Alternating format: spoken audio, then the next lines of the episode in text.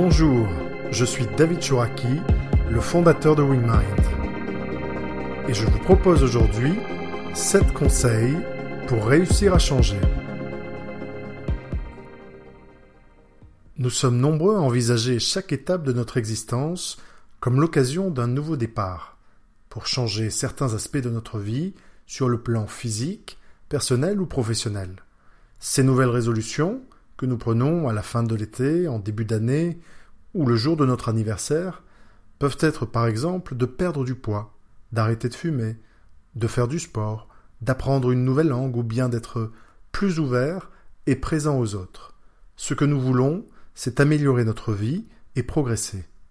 Malheureusement, ces engagements que nous prenons avec enthousiasme parfois sont difficiles à tenir et, dans bien des cas, nous abandonnons. Comment tenir ces engagements au-delà des bonnes résolutions? Comment amorcer des changements durables dans notre vie Voici sept conseils pour réussir à changer. Conseil numéro 1. Vouloir changer sincèrement. Le projet de changement doit être porté par une volonté sincère, une motivation profonde et intime. Le changement est un processus ardu qui requiert du travail, des efforts et qui est semé d'embûches. Alors si vous vous engagez sans conviction, c'est mal parti. Ne change que ceux qui le souhaitent réellement. Lorsque je demande à certaines personnes si elles veulent faire des changements dans leur vie, et qu'elles me répondent Il faudrait, je considère qu'elles ne sont pas prêtes. Je veux est à l'origine du changement. Le changement ne doit pas être une injonction, une obligation, mais plutôt un souhait, un besoin, une envie, il ne doit pas être imposé par l'extérieur pour plaire à l'entourage ou satisfaire aux usages de la société, mais plutôt être un enjeu très personnel, qui suscite une adhésion profonde. Alors si vous voulez changer, cultivez votre motivation. Demandez-vous pourquoi vous en avez envie ou besoin et en quoi c'est important pour vous. En quoi ce changement pourra vous être bénéfique. Conseil numéro 2. Fixez des objectifs SMART. Une fois votre motivation établie, il vous faut fixer un cap clair et des objectifs pour être capable d'engager l'action, mais aussi de la poursuivre quand vous rencontrerez des difficultés.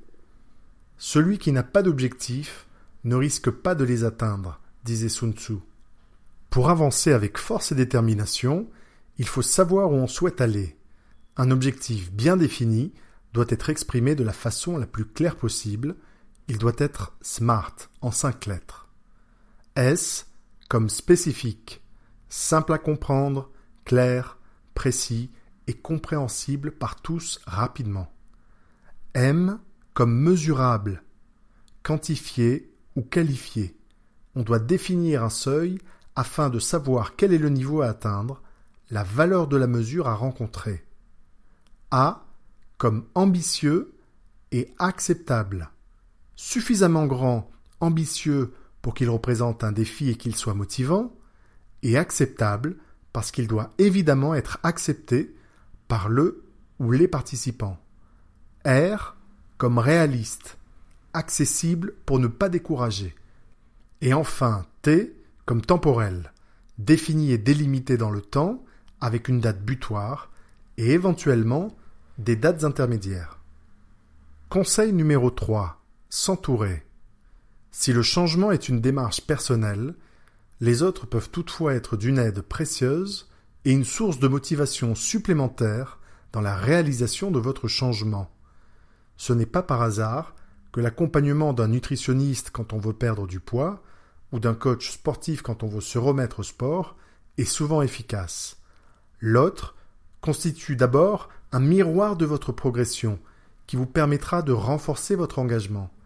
Avoir à rendre des comptes à un tiers de façon régulière vous oblige, au-delà de vous-même, à ne pas abandonner, à ne pas perdre de vue vos objectifs, à ne pas flancher.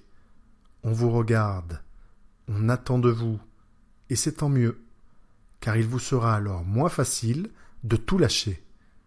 D'autre part, il est plus facile d'engager un changement avec d'autres personnes plutôt que seul. Rejoindre un collectif, une communauté qui a les mêmes objectifs que vous, est un atout.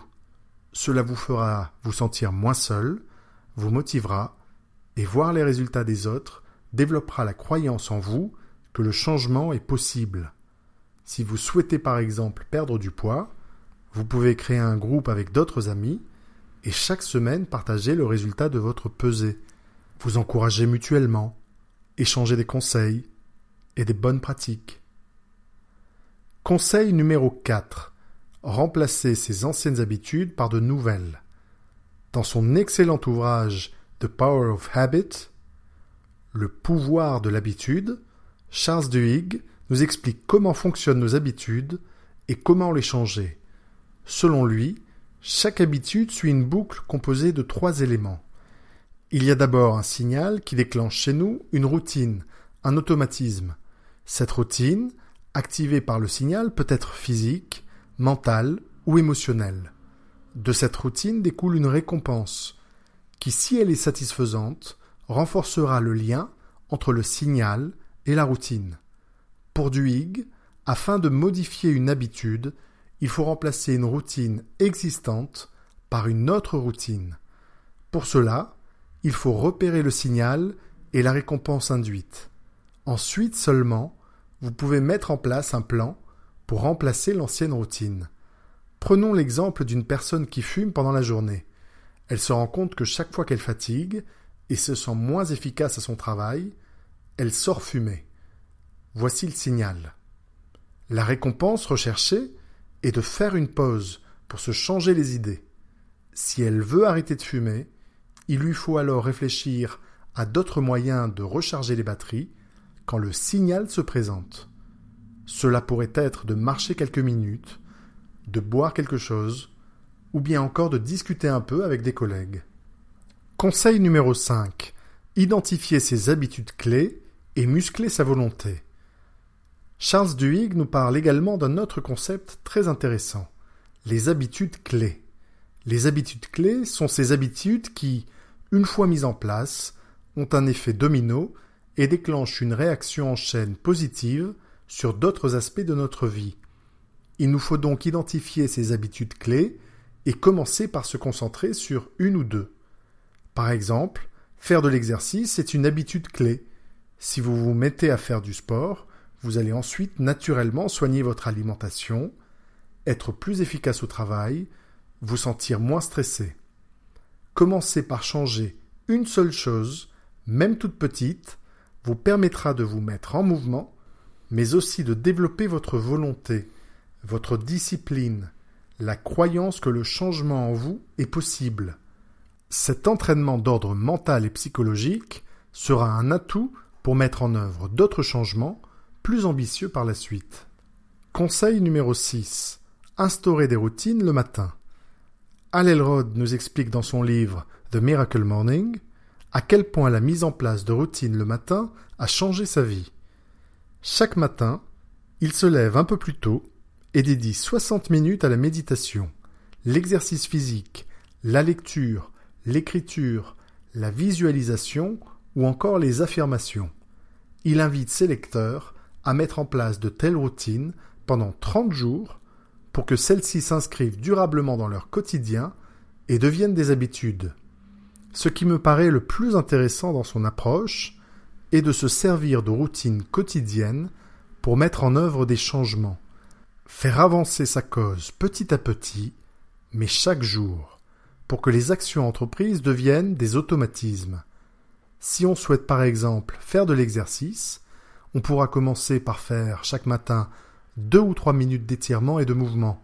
Puis au bout de quelques jours ou semaines, on aura l'envie d'en faire un peu plus. Viendra peut-être ensuite le désir de se mettre à courir ou nager. Vous l'aurez compris, en plus d'inscrire progressivement le changement, une routine quotidienne a l'avantage de nous engager dans un cercle vertueux. Conseil numéro 7. Se jeter à l'eau.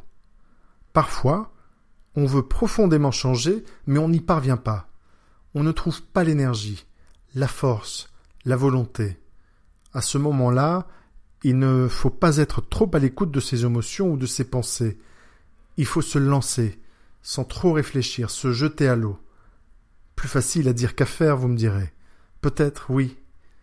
Mais vous vous souviendrez plus tard de ce moment où vous vous êtes arraché à vous-même, alors qu'une partie de vous n'en avait pas envie ou ne vous en pensez pas capable, vous y êtes quand même allé. Engager le changement est toujours difficile. Sortir de sa torpeur demande parfois un gros effort et il est possible que les bienfaits ne soient pas immédiats. Si vous voulez vous remettre au sport après des années, la première séance sera peut-être horrible. Les suivantes seront peut-être désagréables, mais viendra un moment où vous prendrez du plaisir, heureux de voir le chemin accompli et fier d'avoir réussi à mettre en œuvre un changement dans votre vie.